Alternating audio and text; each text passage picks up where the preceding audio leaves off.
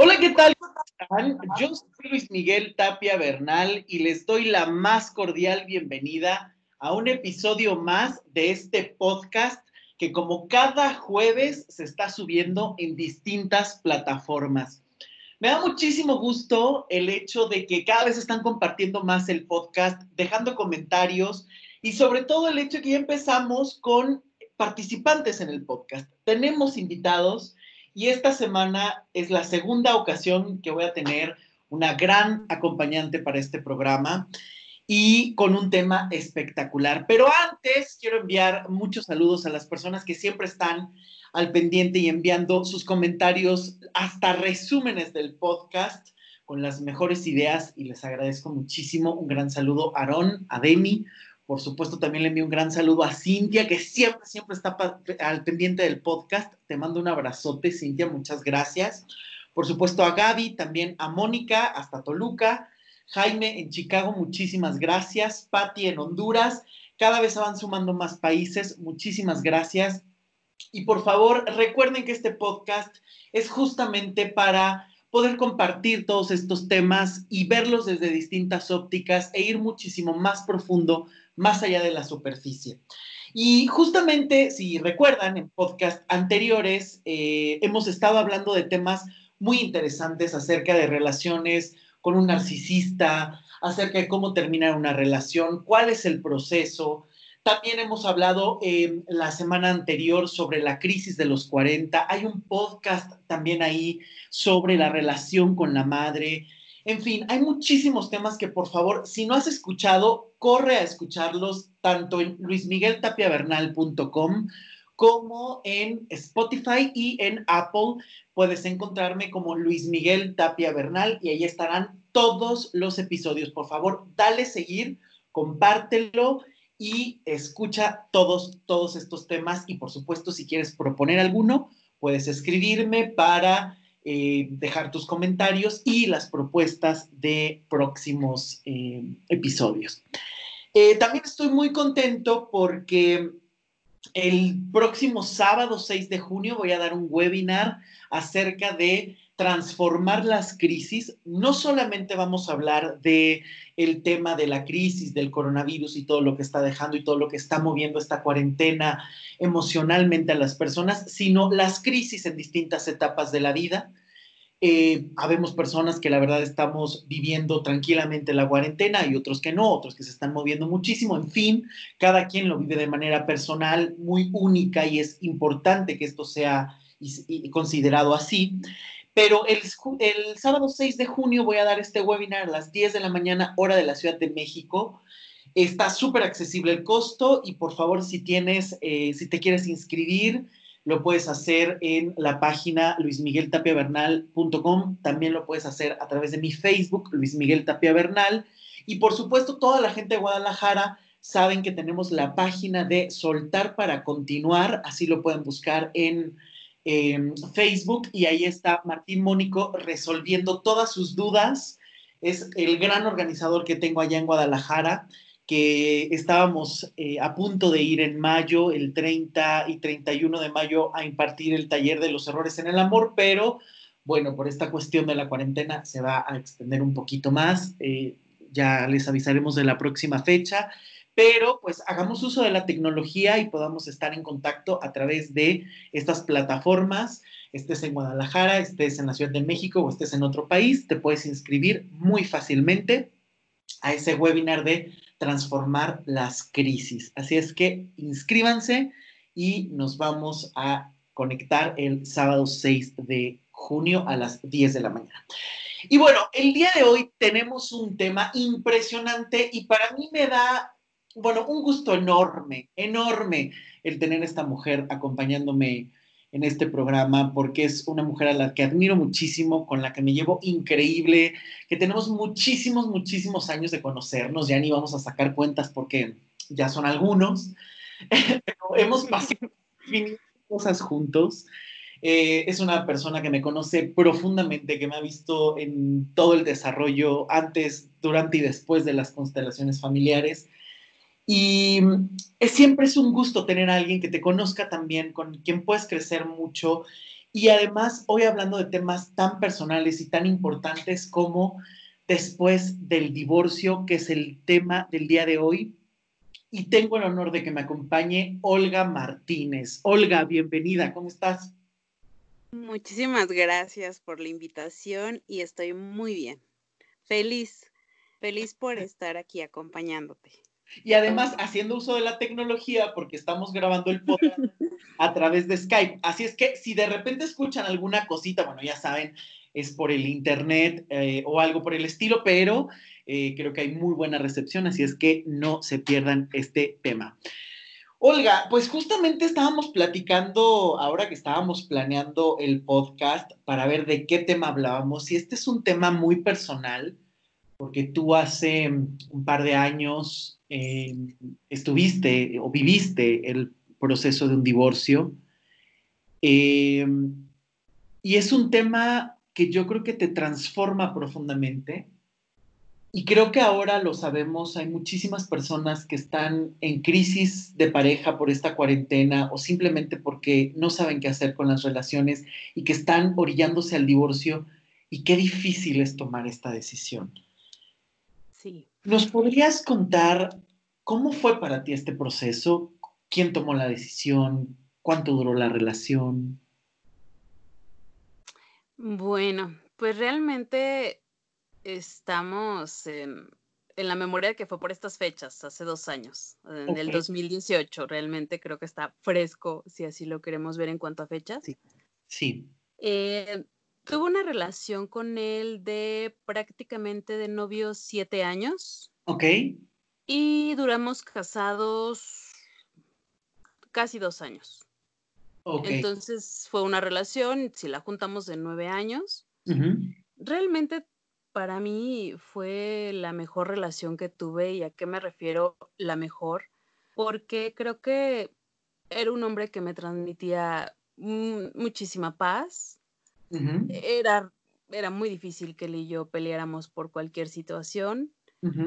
Realmente era siempre un ir y venir, ¿no? De afecto. Teníamos buen diálogo creo que algo que a mí me pegó muchísimo fue que yo lo consideraba uno de mis mejores amigos. Wow. Entonces, eh, no solamente sentí que se rompió mi vínculo amoroso con él, sino que perdía, yo creo que en ese momento, mi mejor amigo. Conocía, ya le había compartido lo más profundo de Olga, todo, que incluso esas cosas que no le cuentas a los amigos. Claro. Claro, em, cosas súper privadas, íntimas. Exactamente, íntimas. Entonces, él ya conocía todo el combo que era Olga y aún así tenemos una relación increíble. Yo conocía lo que era él, reía muchísimo con él. O sea, realmente era una pareja de paz. En ese momento yo decía que era una pareja de paz. Eh, compartíamos absolutamente todo. Eh, mi familia lo quería muchísimo. y bueno, yo también eh, creía tener un buen vínculo con su familia. Entonces, fueron nueve años eh, para mí de, en ese momento, de creer que estaba con el hombre de mi vida y que aparte había sido bendita porque muchas relaciones se viven en tanta paz y con una persona que te contribuye tanto. Fíjate que aquí estás tocando un tema súper importante, ¿no? Muchas veces creemos que el divorcio se da en estas relaciones conflictivas donde ser rojo desde el principio, donde siempre estaban en dinámicas de te cuelgo el teléfono, de te ignoro, de me doy a desear, de no te contesto, de estas parejas que todo el tiempo están en guerra, que se están echando cosas. Y aquí estás hablando de un tema súper importante. Una relación básica, fundamental, casi el eje de tu vida para ti, que era un gran compañero en todos los sentidos, ¿no? Que era tu amigo, que era tu pareja, que era tu eh, esposo en su momento, y que tarde o temprano algo ocurre y sin esperártelo se acaba. Totalmente. Esto creo que todavía es muchísimo más fuerte, porque vuelvo a lo mismo, a lo mejor ya estabas en la guerra y en esta codependencia de te suelto, pero no te suelto, pégame, pero no me dejes. A lo mejor es muy tóxico y difícil, pero existen como razones o motivos que hasta te puedes explicar. Porque creo que aquí me interesaría tocar y empezar a tocar este tema. ¿Cómo te explicas una separación cuando esa persona representaba tanto para ti y no había indicios de que pudiera terminar? ¿Cómo te lo explicas? ¿Cómo lo vives? Pues exactamente ese punto de cómo me lo explico, al día de hoy sé que me estaba llevando a la locura total. Porque, mm, em, bueno, cuando todo se rompe fue muy rápido, realmente prácticamente, bueno, realmente fueron nueve años muy buenos donde tres colapsó todo y me pide el divorcio. Él toma la decisión, él me pide el divorcio, yo me quedé pausada, yo al día de hoy puedo decir que me quedé pausada. Tardé tanto tiempo en digerir, en ese momento yo creí que había tardado mucho tiempo en digerir las cosas, pero realmente había sido muy rápido. Claro.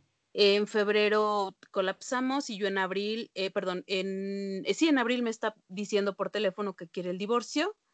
Y en agosto yo estoy en los juzgados firmando el divorcio que él promueve.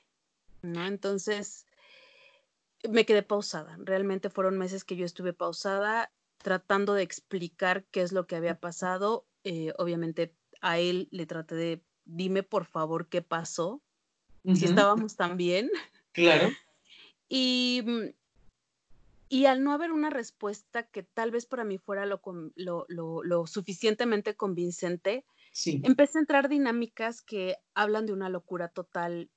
Empecé a entrar, para empezar, empecé a ver temas astrológicos. Quería explicar si, quería ver si la astrología me daba una explicación y yo poderme explicar por ese motivo todo se está acabando.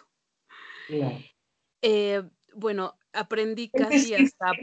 Él, no te da una explicación real del por qué toma esa decisión en su momento? Mm, bueno, sí. Prácticamente cuando decide terminar la relación, eh, literal, él me dice, no es lo que estoy buscando. Wow. No, yo creí que iba a poder lidiar con lo que es Olga, eh, creí que las cosas iban a mejorar, pero tú no vas a cambiar, eh, no me gusta tu carácter, no me gusta lo que, lo que veo en ti. Wow.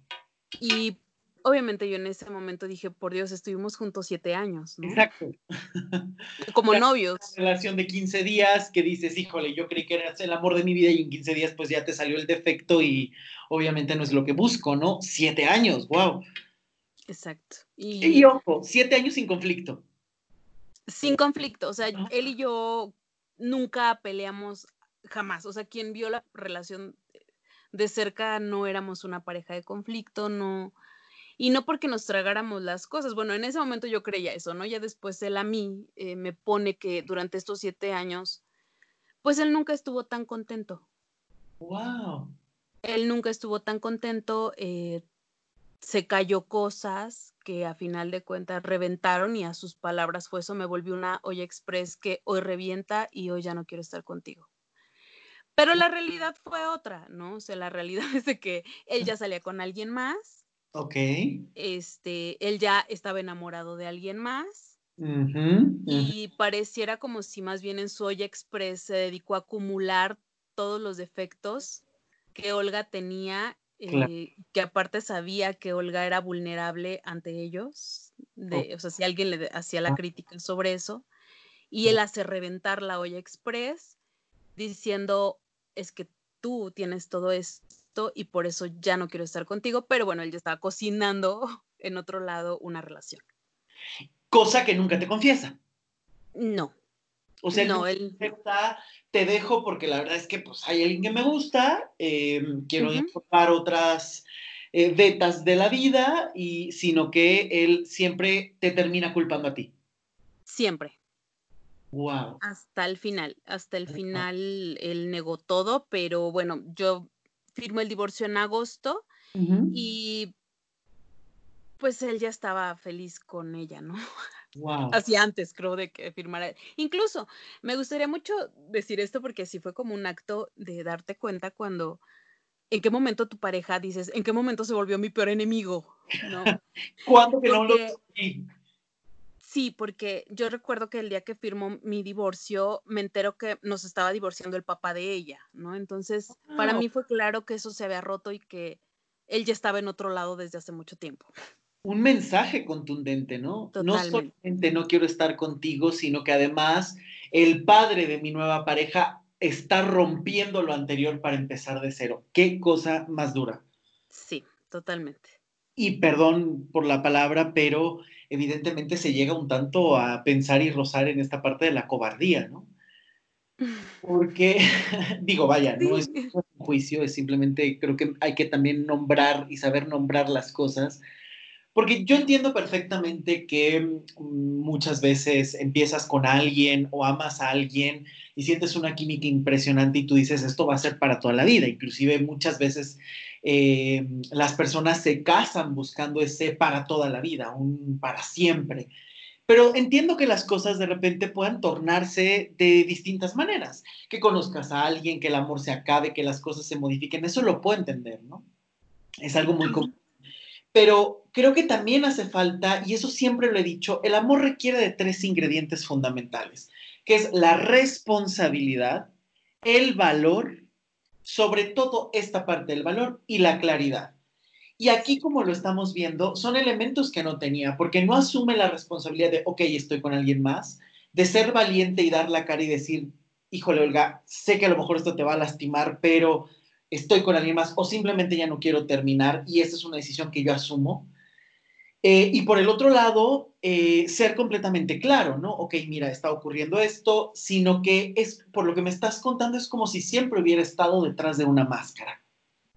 Siempre. O sea, si yo algo vi en el divorcio, eh, fue de que estuve casada con un personaje, incluso el día que yo le pido, vamos a vernos, o sea, porque prácticamente todo esto me lo pide por teléfono, ¿no? O sea, en febrero eh, se toma la decisión de separarnos, él me dice ya no más, yo dije, bueno, nos estamos dando un tiempo, el tiempo se alarga y en abril ya él me empieza a hablar sobre el divorcio, yo le pido que nos veamos para hablar, o sea, tuvimos una relación increíble como para que todo me lo esté diciendo por teléfono.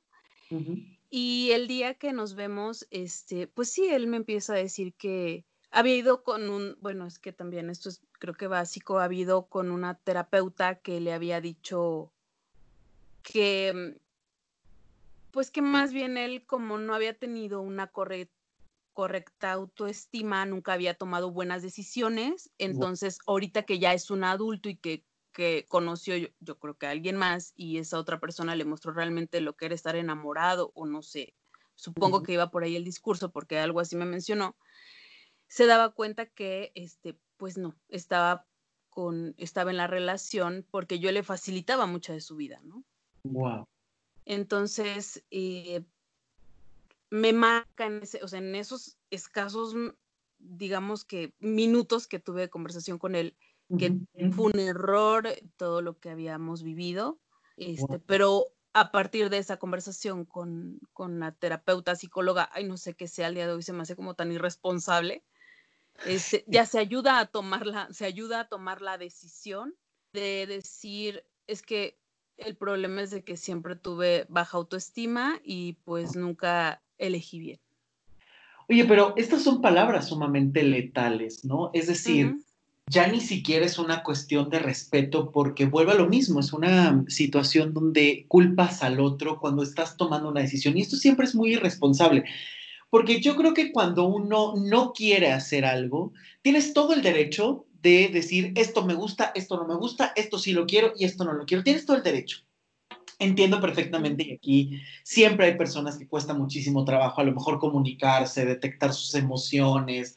Hay personas sumamente cerradas que no saben detectar ni siquiera las emociones. Incluso hice un podcast acerca de esto y lo he tocado muchísimas veces. Es muy difícil a veces conectarse con uno mismo porque hemos reprimido tanto las emociones que es súper fácil que ni siquiera sepas qué estás sintiendo. Pero una vez que empiezas a aclarar, y esto pasa muchísimo, muchas veces se va a terapia no a solucionar.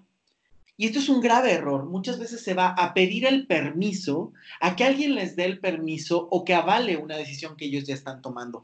Y evidentemente es parte de una terapia, sí, pero también hay que, el terapeuta tiene que saber interferir y trabajar en la responsabilidad de cada uno. ¿Por qué? Porque no podemos vivir a la deriva No podemos ser seres humanos que vamos por la vida tomando decisiones y lastimando a otros. Yo tengo todo el derecho de decir, esto no me gusta, pero también tengo la obligación o el respeto de comunicarlo de la manera más sana posible con la persona con la que compartí tantos momentos y tantas cosas. Y creo que aquí es un punto sumamente importante porque lo que estás contando es, tu mundo se rompió. Total. O sea, de ser mm, ese hombre... Sí, sí, sí. Dime, dime. Sí, totalmente, porque prácticamente yo me quedé en un punto de decir, con, puedo rescatar esta frase de este programa, ¿con quién diablos me casé? ¿Con quién estuve este tiempo, no? O sea, ¿con quién estuve siete años, ocho años, nueve años? Que hoy me dice, fíjate que no siempre, no, no, nunca estuve tan contento. Híjole. Sí, sí, fue para mí como con quién me casé, con quién estuve, con quién viví tantos años. Claro, claro, claro. Y además lo que estás contando es una transformación muy drástica porque o sea, tú todo el tiempo estás creyendo que estás con la persona con la que has creado muchísimas cosas y de repente de un plumazo te dice, todo lo que vivimos es mentira, nunca sentí tanto por ti, mm, estuve contigo porque tuve baja autoestima, no te amé lo suficiente, esto se acaba y además es por tu culpa. Y poco tiempo después te enteras que además está en una relación, o sea, híjole, esto ya es una crueldad muy densa, ¿no? Que ojo, además, y esto lo voy a ir adelantando, si me lo permites, Olga y yo vamos a grabar otro tema porque justamente aquí estamos detectando un patrón sumamente claro de lo que es estar casado con un narcisista. Corran a escuchar ese podcast si no lo han hecho, Enamorarse de un narcisista, está hace como tres o cuatro episodios. Es un podcast que ha gustado muchísimo y que es bien importante porque vamos a trabajar y, vamos a hablar de este tema, Olga y yo, en, un podcast siguiente, porque justamente aquí estamos viendo un patrón sumamente difícil, solo que en este programa lo que decidimos es hablar de esta reconstrucción de lo que implica qué haces después del divorcio, ¿no? Todo a lo que te tienes que enfrentar, que cómo incluso familiar y socialmente no se sabe apoyar en una cuestión de divorcio, ¿no? Y aquí me gustaría mucho que nos contaras, ya una vez que estás en este proceso de separación, ¿qué comentarios empiezas a recibir como una mujer joven, pero divorciada? Y digo pero porque así lo empieza a ver la gente. ¿Qué comentarios escuchabas de tus conocidos, de tus amigos o de tu familia? ¿Qué, te decían? Fue una pesadilla. Y yo la verdad... Eh Admiro muchísimo a todas las mujeres que han pasado este proceso.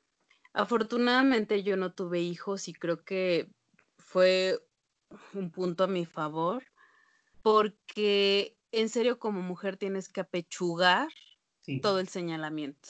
Sí. Porque tuve señalamientos desde mi familia, desde mi mamá principalmente, que lo primero que me indicaban era que le hiciste para que tomara él esa decisión? Otra cosa que recuerdo mucho que me dijo una de mis tías fue, ¿le faltaste alguna vez al respeto? Olga, ¿le cocinabas? ¿Lo procurabas?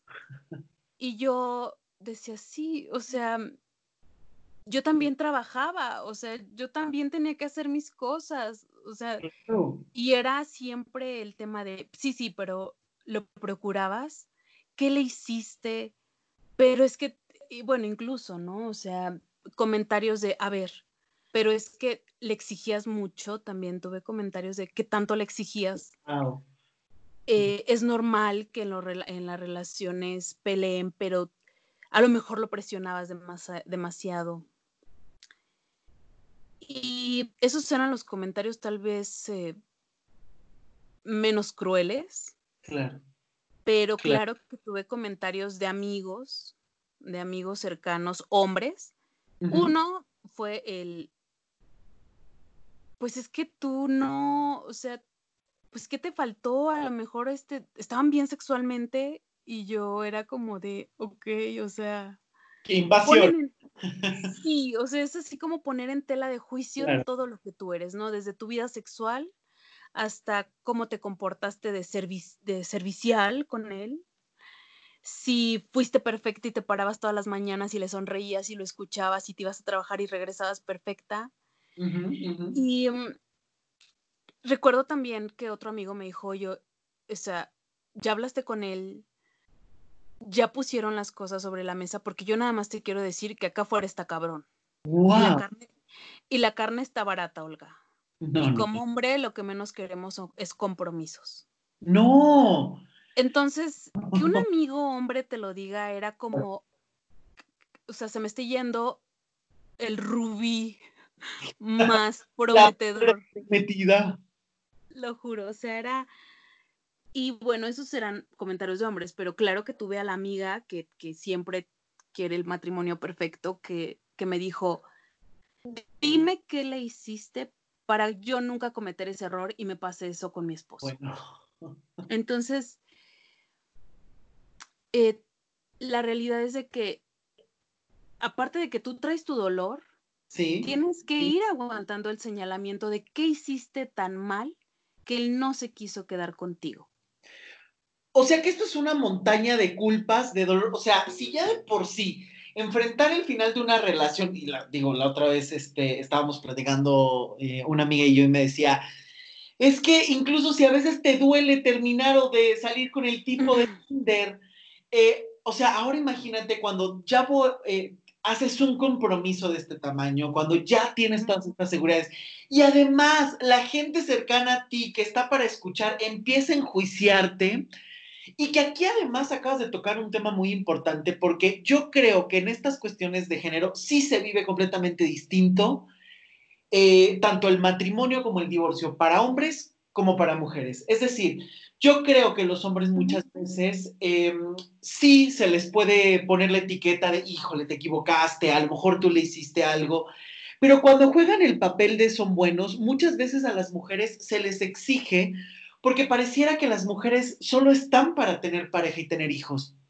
Y cuidado con esto, porque no es posible que en pleno siglo XXI estemos creyendo que las mujeres solamente están para seguir creyendo en cuentos de hadas, para vivir buscando una pareja y para vivir cuidando y criando hijos, ajenos o propios. No es posible. O sea, las mujeres tienen el derecho y tendrían que tener el derecho de elegir sobre su vida, sobre su cuerpo, sobre su sexualidad, sobre si quieren o no quieren estar con alguien y no estar recibiendo estos comentarios tan impertinentes y dolorosos que por favor yo siempre les digo, o sea, las tías buena onda metiches, las amigas traumadas, las amigas que de verdad no saben cómo manejar sus emociones, absténganse muchas veces de estos comentarios porque tú no sabes lo mucho que puedes lastimar a una persona que, que, está pasando por un proceso de divorcio, ¿no? Que de por sí ya es difícil y que todavía lo puedes hacer más difícil es con tus comentarios, porque yo siempre lo he dicho, las palabras son como balas, las disparas y no sí. Y que salgan con estos comentarios se me hace brutal, ¿no? Eh, entonces, por lo que me estás contando, supongo que también viviste todo un proceso de tener que alejarte hasta de gente cercana. No solamente terminar tu relación, sino además poner en una balanza, revalorar o tener que tomar distancia hasta de gente que a lo mejor era pues importante para ti o un pilar que creías que te podía sostener, te dio la espalda. Totalmente. Totalmente, porque eh, realmente yo creo que eh, los primeros meses del divorcio los viví en una soledad completa. Wow. Eh, eh, porque aparte cargas con la vergüenza de, de, que ya también te empiezan a decir que lo ven con alguien más y lo ven más feliz. ¡Wow! No, qué duro. O sea, él está muy feliz y está con alguien más. Entonces te escondes como de la vergüenza de, oh, por Dios, o sea, ¿qué pasó? Y, y yo en, lo particular, y creo que es un rasgo común porque también en ese momento platicas con mujeres divorciadas y te cuentan su historia. Sí. Y es el tú alejarte y, decir, no quiero más señalamientos con trabajo, yo lo estoy tratando de procesar como para que tú me vengas a bombardear con preguntas. En mi caso personal, yo me alejé de mis papás porque mis papás le tenían un afecto, más mi papá, un afecto muy particular. Y mi papá guardó silencio, ¿no? Nunca supo qué decirme, nunca supo qué hacer, este, nunca me dijo nada. Eh, mi mamá sí fue como, pues estos comentarios de, no, ¿qué vas a hacer? Ni siquiera tienes hijos, ve cuántos años tienes, ¿qué le hiciste? Mm, fuerte. O sea, fue muy fuerte. Eh, yo realmente, yo creo que hasta que ya no pude más, hasta que el dolor me comió, hasta que estaba enloquecida, me acerqué a la tía que es como la más apapachadora y dije, no puedo más, o sea, estoy cargando con todo esto, necesito que me apoyen. Necesito ayuda. Necesito ayuda, porque sí es un proceso que al menos de mi parte viví muy sola, porque no puedes con tanto y luego todavía te bombardean. O también no faltó la amiga que ya me quería presentar a un, así de, oye, ya me di cuenta que te ves muy bonita con este chavo. ¿No lo has considerado, amiga? Todavía estás joven. O sea, yo veo que hacen bonita pareja.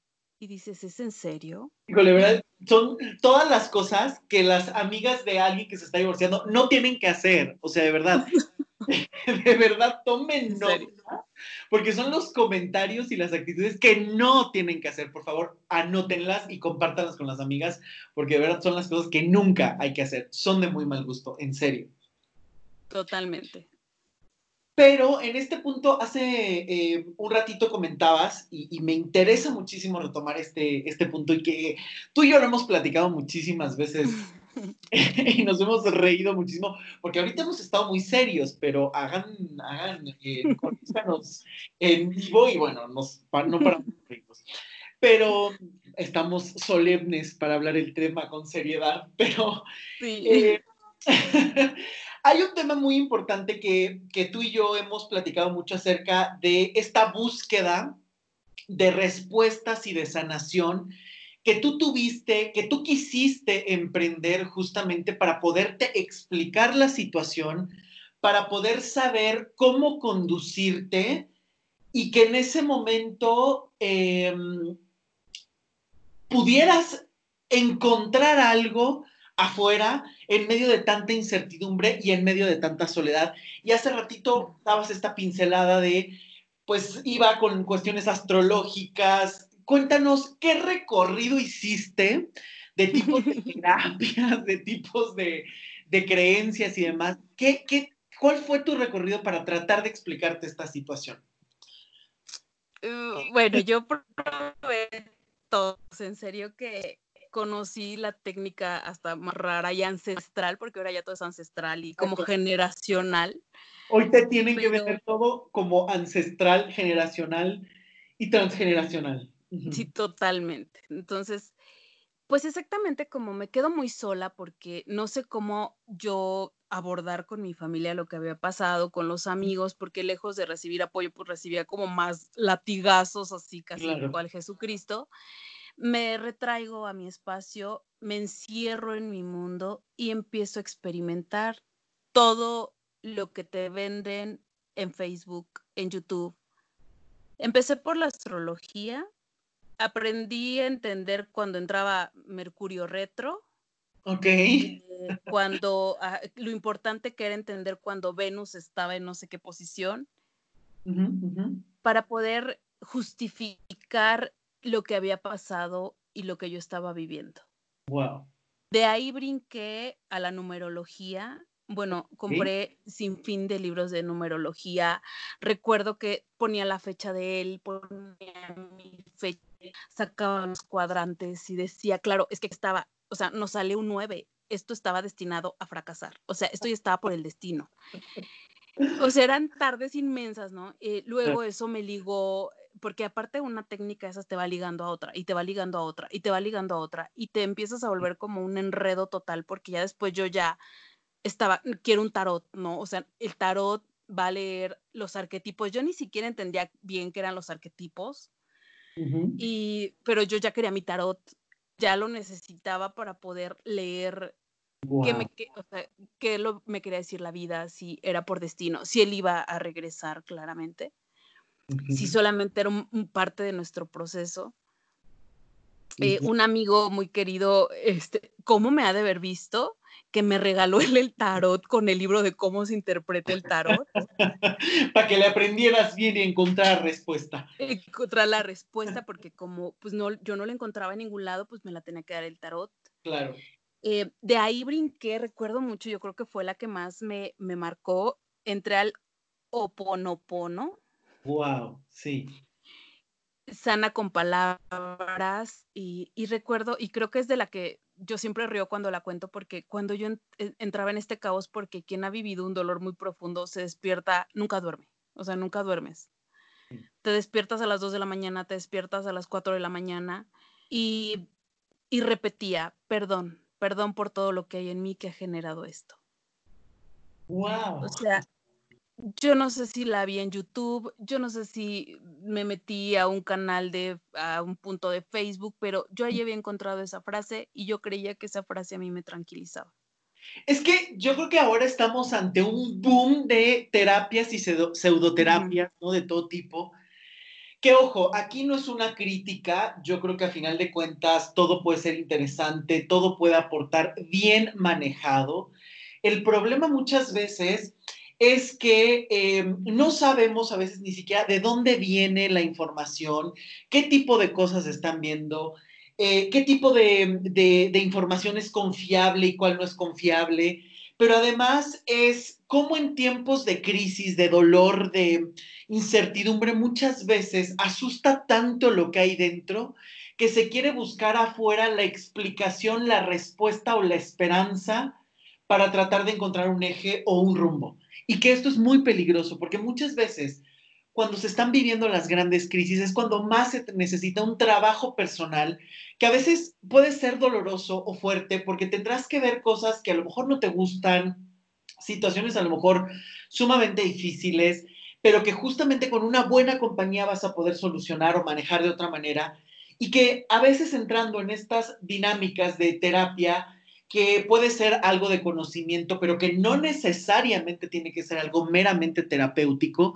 cómo se está queriendo solucionar algo que no solo no soluciona, sino que se agrava. Porque cuéntanos los resultados que obtuviste de este buen viaje espiritual chamánico o ponoponense. No, es que es una realidad, porque ya después yo estaba, estaba aprendiendo como del doble cuántico, yo ni entendía de eso, pero yo ya decía que sabía del doble cuántico porque todo te va enlazando, o sea, aparte que me aventaba esas, de, de, de estas técnicas de, de, día al aire 10 veces, no sé si a alguien le funciona, la verdad yo lo admiro, a mí solamente eran como paliativos. Sí. Eh, sí, tomé un curso de chamanismo, de hecho lo tomé con una mujer, este, digo, creo que en su rama es muy buena, pero ya con el tiempo y con una verdadera terapia te das cuenta que pues no sirve para lo que yo lo buscaba en ese momento. Es que mira, yo siempre he dicho algo, o sea, Vamos a ver, ¿quieres transformar algo mental, emocional? Ve a terapia.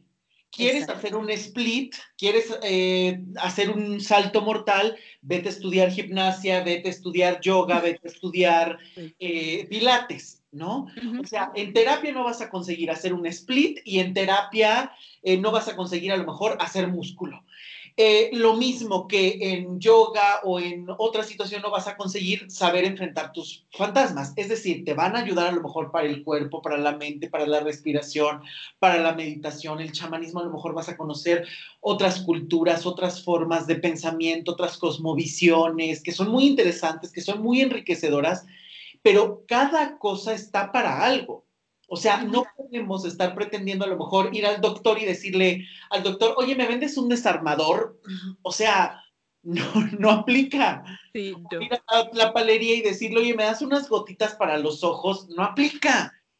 Exactamente igual pasa con la terapia. La numerología puede ser algo interesante, puede ser algo maravilloso, puede ser algo que te pueda eh, eh, retar muchísimo, pero si quieres respuestas, no solo te la van a dar los números, sino esas respuestas son el orden y, la, y el trabajo que tú hagas dentro de ti, no fuera de ti.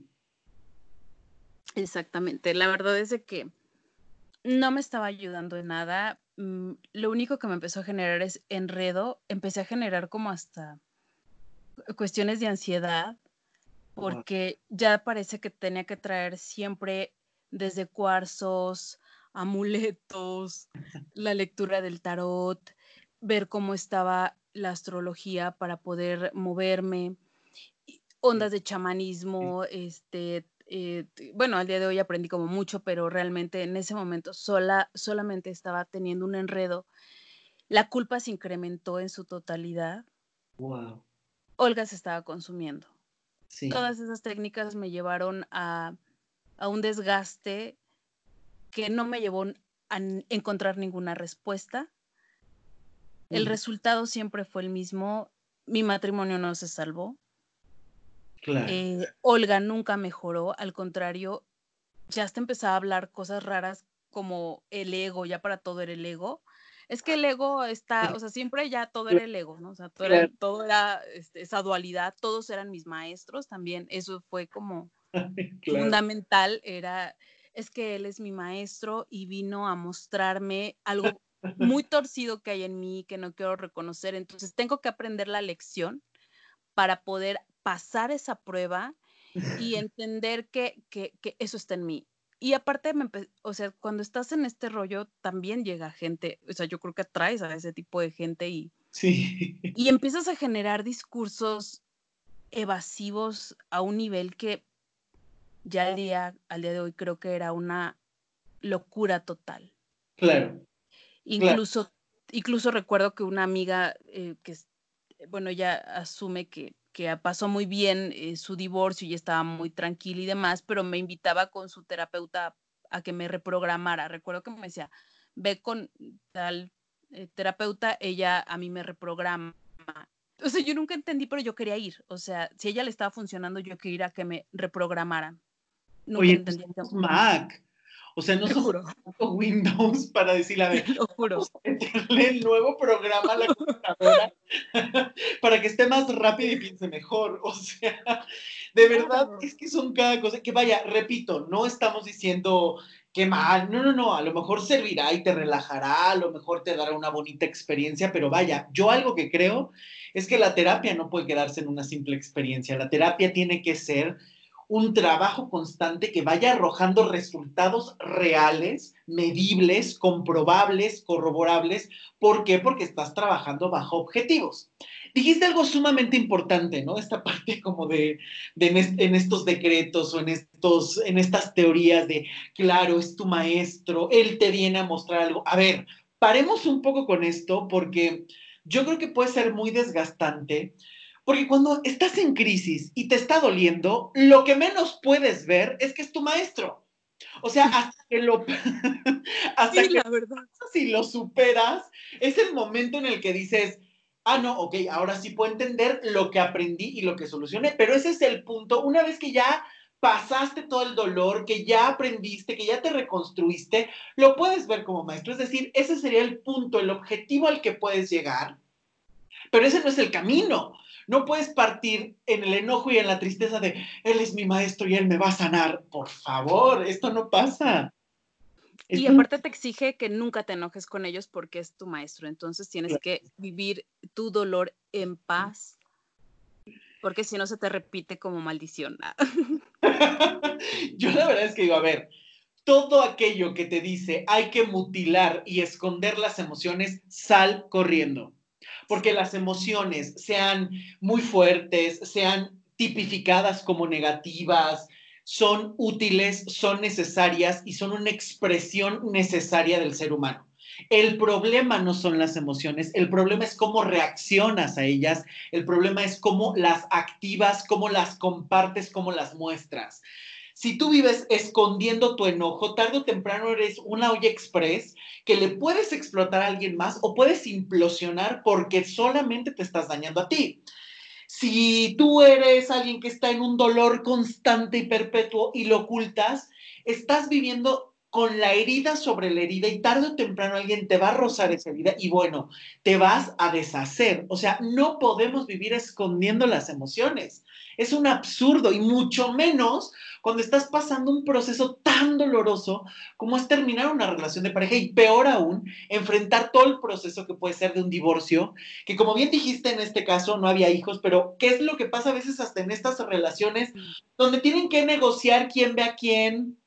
Cada cuando, estar viendo a la pareja que a lo mejor tuviste una relación sumamente complicada o un cierre súper complicado, estar negociando pensiones y todavía meterte en un enredo de terapias y de teorías que no te solucionan, híjole, a mí se me hace hasta peligroso. Para mí fue peligrosísimo porque yo creo que ya el, la cúspide que yo fue cuando dije esto no está bien, esto no me está llevando a ningún lado, es cuando pagué casi 20 mil pesos para ir a un retiro a Bacalar con un sanador muy famoso por las redes de Facebook. Este, que sus frases fundamentales son el ego, eh, tu maestro.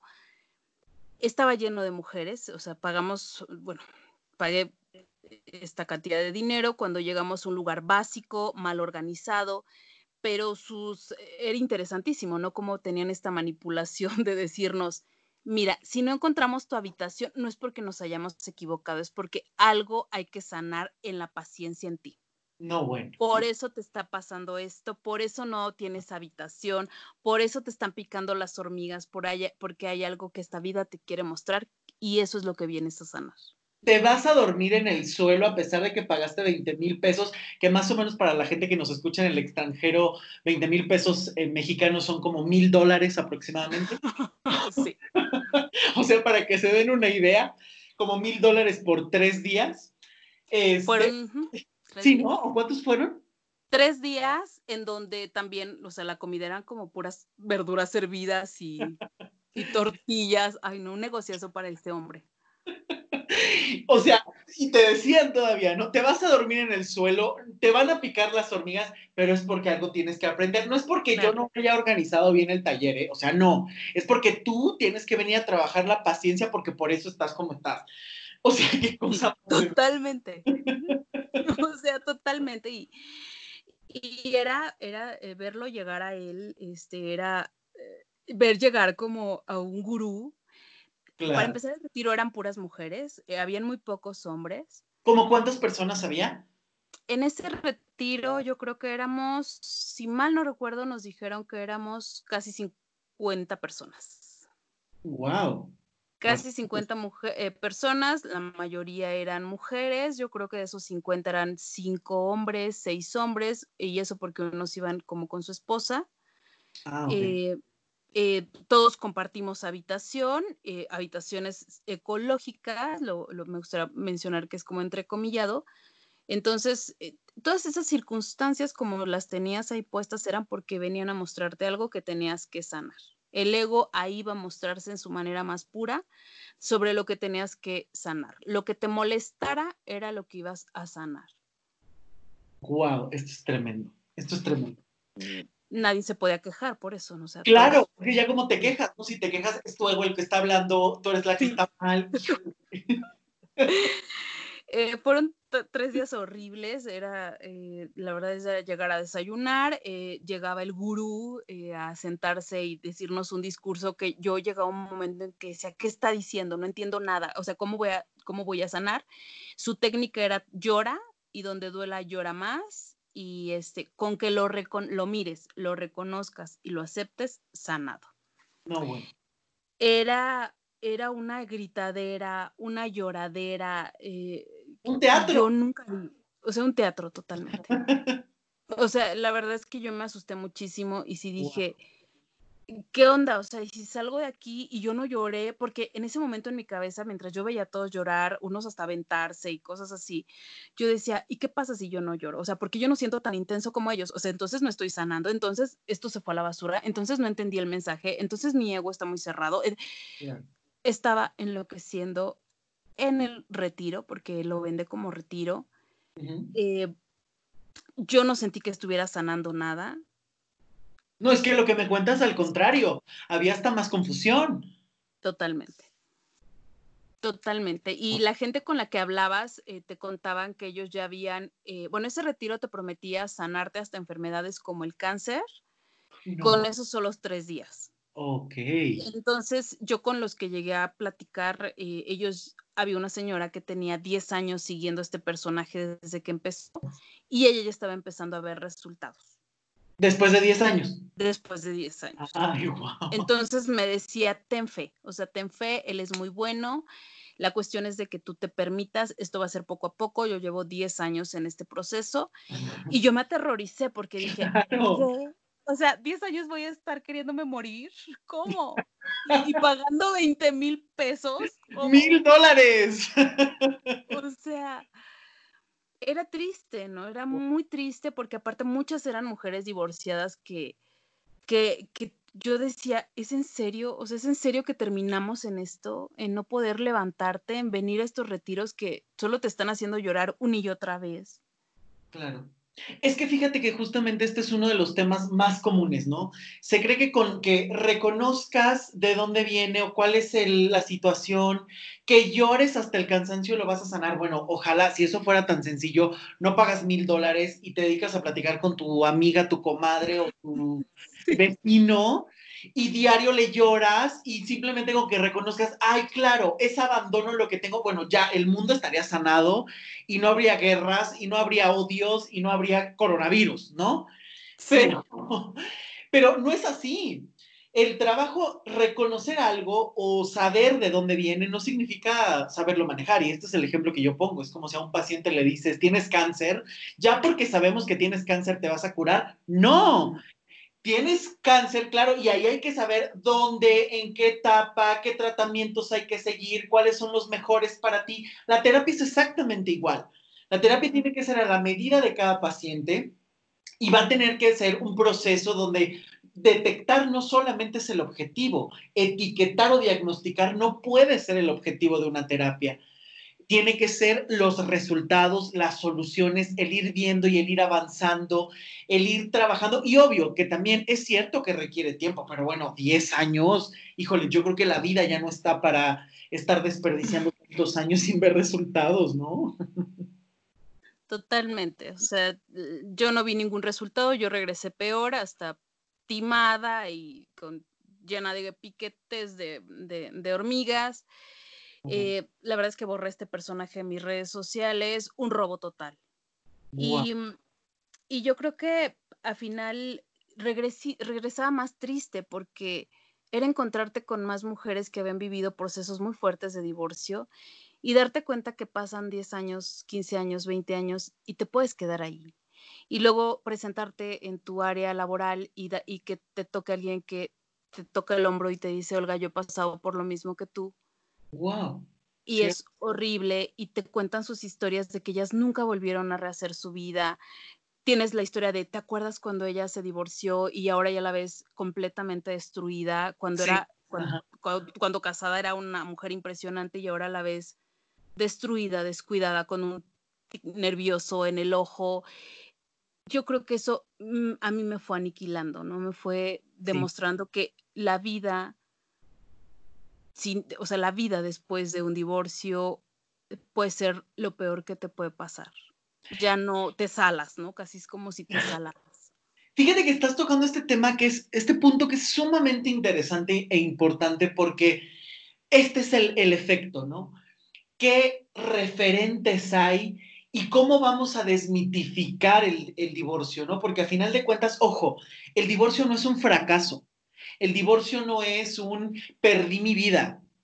El divorcio es una decisión legal que muchas veces puede ser dolorosa y en tu caso, el caso que nos estás compartiendo es un caso sumamente duro porque ni siquiera era algo que te esperaras, pero que evidentemente con una buena reconstrucción, con un buen trabajo, puedes empezar a crear un camino. No puede ser que un divorcio sea un destino y un destino amargo o que la vida de las personas se acabe porque se terminó un matrimonio no podemos vivir en torno a solamente buscar con quién casarnos. La vida tiene muchísimos matices y muchísimas otras formas en la que puedes vivir, en la que puedes decidir y en la que te puedes relacionar, ¿no?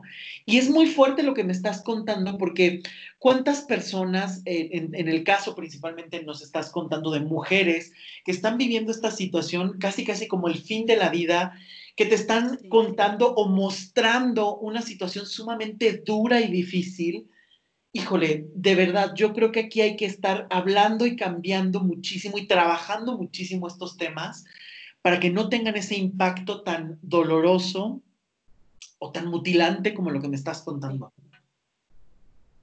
Qué duro. Oye, a ver, pero ¿en, qué punto estás ahora? ¿Cómo te has sentido? ¿Qué has hecho? ¿Qué has trabajado? ¿Qué has movido? Cuéntanos esa parte. Bueno, pues después de todo ese escenario tétrico, la verdad es que yo siempre tuve como este punto de decir, tiene que haber una manera diferente de vivir este proceso. No creo que aquí se acabe la vida. Y me di la oportunidad, o sea, la verdad es de que boté todas estas herramientas, dije, esto no me sirve, no creo que me sirva ya porque ha pasado tanto tiempo y yo estoy empeorando y voy a enloquecer. Se dio la oportunidad de, de, de yo realmente enfrentar muchas cosas en terapia, porque ya fue cuando asumí una terapia verdadera, si quiero como hacer énfasis en esto, porque también fui con terapeutas. Y la verdad, abiertamente lo digo, no sé por qué la mayoría de las personas que tienen un título de psicología asumen que pueden dar terapia. Cierto. Muchas veces vas también a que te juzguen ahí o bien a ser a decirte que él va a volver, ¿no? O sea, para esos consejos se los pido a mi tía o a mi amiga, pero bueno, aún así dijo, ok, tiene que haber una manera y entré a constelaciones y dije, este es mi momento estoy destruida. Ya no hay nada que rescatar para mí. O sea, ya esto está muerto.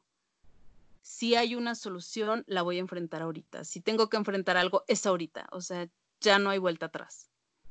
Me di la oportunidad de, eh, empezar en talleres. Empecé a constelar. La verdad es de que agradezco esta vida que me haya permitido el haberme abierto en constelaciones familiares, en los talleres, y empezar a vomitar y empezar a trabajar realmente cosas que yo creí que no iban a tener nunca más impacto en mi vida.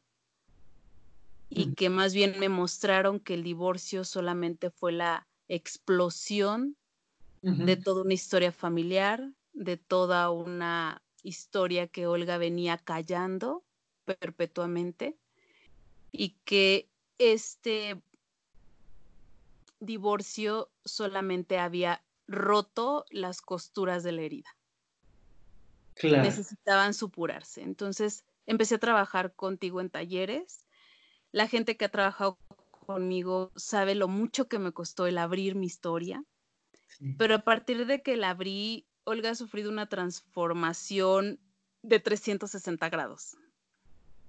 Em, para empezar, he reacomodado muchas cosas en mi vida ahí vamos de repente, ¿no? De repente todavía como que me pierdo, pero hoy que veo el recuento de los daños, creo que esta crisis permitió ver todo lo que se tenía que transformar, todo lo que yo tenía que asumir y que aún sigo asumiendo y que una terapia con responsabilidad, porque solamente para ti, o sea, no vas a engañar al terapeuta, no vas a engañar a nadie, sino que hagas un trabajo para ti, te lleva a un crecimiento personal en donde entras en una paz real, no una paz de me levanto y decreto nueve mil veces que estoy bien, aunque tú sabes por dentro que estás colapsada. Sí, sí. No, o sea, creo que todo quedó en su lugar. Hoy me levanto, hoy sé y, y sé que estoy tranquila, que estoy en paz. Ya ni siquiera hay cosas que son tema para mí. Y ese cambio se ha visto tanto que he tenido gente que me ha dicho, dime este, cómo has trabajado porque realmente hemos visto un cambio en ti. Y se han dado también la oportunidad de ir a los talleres, de, de poder enfrentarse a muchas cosas, pero es de valientes, realmente es de que lo quieras hacer, es de que no quieras vivir como en el engaño. Y me lo dio la terapia, me lo dio las constelaciones, hoy estoy en paz, hoy he digerido mi matrimonio, sigo en un camino porque creo que hay mucho que trabajar en, muchas cosas, pero hoy estoy bien. Hoy estoy bien. Hoy creo que sí son una herramienta a lo mejor, pues hasta curiosa saber de numerología, hasta para una plática te puede servir. nadie te cuenta, nadie te cuenta. Exacto. Pero para dar una solución así, él va a volver. O sea, te envuelves en cosas que no tienen sentido en nada en tu vida. Inclusive recuerdo, y esto lo vamos a contar como una anécdota, lo del tarot. O sea, cuando muchas veces te aferras a querer obtener la respuesta que tú quieres, es facilísimo que el ser humano se engañe. Totalmente. Hay páginas en internet donde se puede leer el tarot, ¿no? Cuentes algo. Sí, porque aparte, o sea, tú lanzas el tarot, ¿no? Y lanzas la pregunta. Este, tal persona está enamorada de mí. Entonces, lanzas tus tres cartas, las empiezas a voltear. Si te empiezan a salir negativas, dices, no, no, no, es que no estaba bien concentrada. Aparte, como que, como que me distraje cuando hice la pregunta. Vamos a volver a empezar. Deja Vuelves... Sí, sí, aparte, lo hice mal. O sea, a ver, no me concentré. Ahora sí, respiras profundo, vuelves a lanzar tu, tu pregunta, vuelves a barajear las cartas, las vuelves a sacar, las empiezas a voltear. Tampoco empiezan a ser muy positivas, ¿verdad? Entonces de inmediato dices, es que no las, es que ya sé que me faltó. Yo he escuchado que si las avientas con la mano derecha, mientras repites tres veces la pregunta, es la forma correcta. Ahí vas de nuevo. O sea, ahí vas de nuevo. Lo haces de nuevo y como de nuevo te empiezo a decir algo negativo, porque no es lo que tú quieres escuchar, dices, es que yo creo que es porque está Mercurio retrógrado. Ahorita no es bueno dar lectura de nada porque todo sale erróneo. Porque no comunican bien las cartas. No están comunicando bien, aparte yo me estoy distrayendo, aparte estoy preocupada porque no saqué a mis perros, o sea, todo eso está influyendo en que el tarot no me responda bien. O sea, siempre son una cuestión como caprichosa de querer que el tarot me diga lo que yo quiero escuchar. Totalmente, totalmente. Y desde ahí lo único que se consigue muchas veces es estar atados a una respuesta y viviendo a la deriva, porque estás esperando que algo o alguien más te responda lo que tú puedes tomar de decisión, porque algo que tú y yo hemos platicado muchísimo, que yo siempre lo digo en los podcasts, en las terapias, tú puedes el mundo se puede destruir, tú puedes perder personas, situaciones importantes, puedes estar incluso en la incertidumbre, pero tú puedes tener una respuesta, tú puedes tener una posición. Pero para poder tomar las decisiones, para poder ponerte de pie, para poder asimilarte, tienes que trabajarte, tienes que conocerte, tienes que saber cuáles son tus límites para superarlos, tienes que aprender a poner los límites cuando es necesario, tienes que limpiar un montón de patrones para adueñarte de ti. Quien no se adueña de sí, de sí mismo vive no solo a la deriva, sino que es muy fácil que se pierda.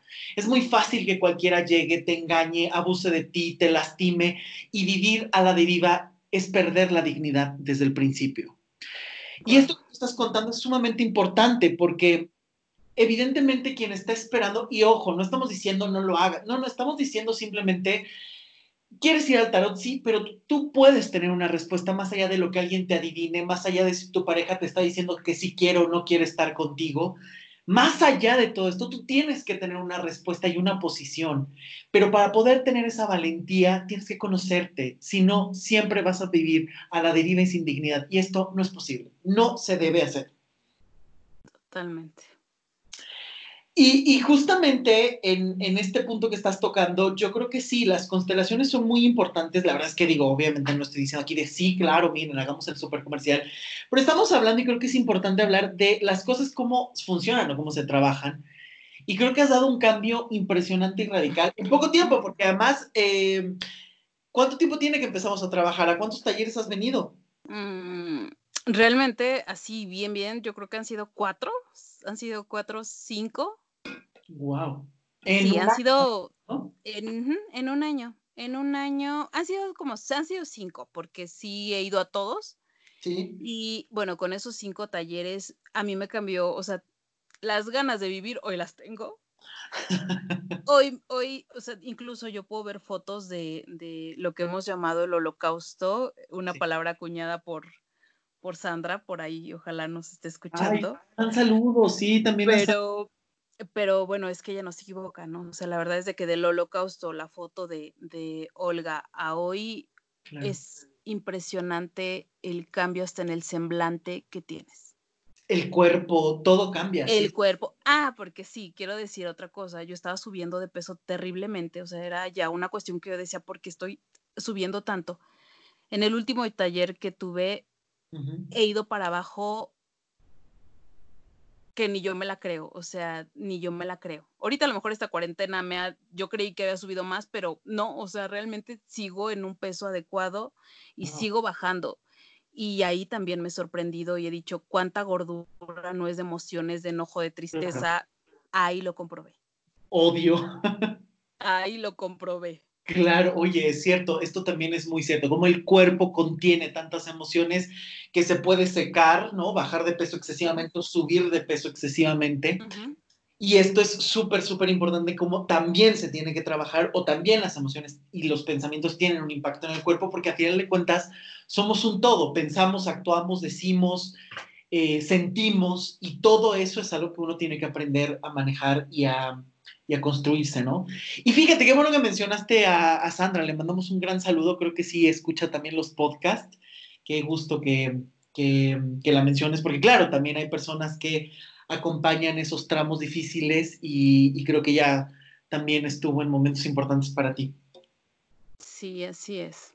Hay que trascender, hay que trascender y, y, y, la verdad es de que creo que el día de hoy eh, yo espero poder ser un ejemplo positivo para las mujeres que han tenido un proceso como este. Es admirable, yo creo que a menos de que, pues sí, tú también ya hayas estado muy fuera de la relación, no sientes que el mundo se te acaba de muchas formas. Sí. Pero las mujeres que apechugan y con hijos y siguen adelante, híjole, yo la verdad sí las admiro de muchas formas. Y también creo que este proceso te muestra que si no te reconstruyes aquí, no sé qué más te tiene que pasar. También es bueno aprender a trascender problemas y aprender a trascender amistades, gente que te mantiene atada a tu holocausto, porque también descubrí eso, que hay quienes se regodean en el holocausto y, hablan y hablan y hablan, pero no se mueven. Entonces, algún día mm, me dijiste, ¿no? Y creo que es muy conocida esta frase de también es necesario soltar para avanzar. Totalmente, totalmente. Porque yo creo que justamente es cómo queremos avanzar, cómo queremos tener otra vida si tenemos las manos ocupadas de porquería. No es posible. No es posible. Tenemos que soltar. Y que, ojo, también es cierto que se requiere un trabajo, y lo dijiste muy ciertamente, se requiere un compromiso, ¿no? Yo creo que tampoco podemos creer que las terapias son una varita mágica que con una simplemente vas a tener para toda la vida. Se requiere constancia, se requiere disciplina, se requiere invertir tiempo, dinero para poder ir encontrando, pero claro, siempre ir sabiendo que vas viendo resultados, que te empiezan a encajar cosas, que empiezas a medir lo que empiezas a, a obtener y creo que esa es la mejor forma de darte cuenta que vas en el camino correcto. Y sobre todo ese camino que te va llenando de paz o de encontrarte con otras dinámicas para ti misma, ¿no? Exactamente. Pues Olga, muchísimas, mira, ya se nos fue la hora, yo no lo puedo creer. Dios mío, larguísimo. Espero que, pronto puedas eh, estar con nosotros otra vez para platicar de esta parte de divorciarte de un narcisista que se me hace súper interesante y ojalá que pronto nos podamos ver y grabar en vivo así, viéndonos a la cara, porque nos hace muchísima falta. Eh, muchísimas, muchísimas gracias por la confianza, por compartir tu testimonio, tu historia, por abrir de esta manera. Sé que te cuesta muchísimo trabajo y has trascendido y has eh, tirado muchísimas barreras y el hecho de que hoy nos compartas esto no solo me parece muy valiente, sino algo muy admirable para ti, para que tú misma reconozcas lo que has vivido, de dónde vienes y a dónde vas. Así es que muchísimas, muchísimas gracias por eh, estar en este programa y por tanto que nos compartiste, porque la verdad es que hay muchísima y muy buena información en este podcast y gracias a lo que tú compartiste es que se hizo tan rico. Muchas, muchas gracias. Al contrario, gracias por haberme abierto las puertas a este espacio y, y es un placer ya cuando has trabajado tantas cosas, eh, creo que lo único que te queda es compartir para que si alguien lo necesita, pues se atreva, ¿no? También se atreva a, asumirlo, enfrentarlo y claro que se puede hacer diferente, comprobado. Totalmente. Muchísimas gracias. Espero que nos veamos muy prontito y pues que puedas estar otra vez acá en el podcast. Gracias, un abrazo totote. Y muchísimas gracias a ustedes por escuchar este programa. Recuerden compartirlo, por favor, a gente que le pueda servir, compartirlo en sus páginas, compartirlo donde ustedes quieran, por favor. Muchísimas, muchísimas gracias a quienes ya lo hacen. Y bueno, por supuesto, no hay pretextos. Eh, las terapias eh, continúan también si necesitas eh, alguna sesión, tanto individual como de pareja. Me puedes contactar a través de mis redes sociales y mi página web, Luis Miguel Tapia Bernal, ahí me puedes encontrar. Y recuerda que el trabajo es lo más importante para recuperar el respeto, la responsabilidad y la dignidad, porque tanto la vida como el amor puede ser de otra manera. Muchas gracias por escuchar, gracias por estar al pendiente de todo esto y recuerda que la vida la puedes transformar si tú quieres. Yo soy Luis Miguel Tapia Bernal, nos escuchamos la próxima semana, que estés muy bien. Chao.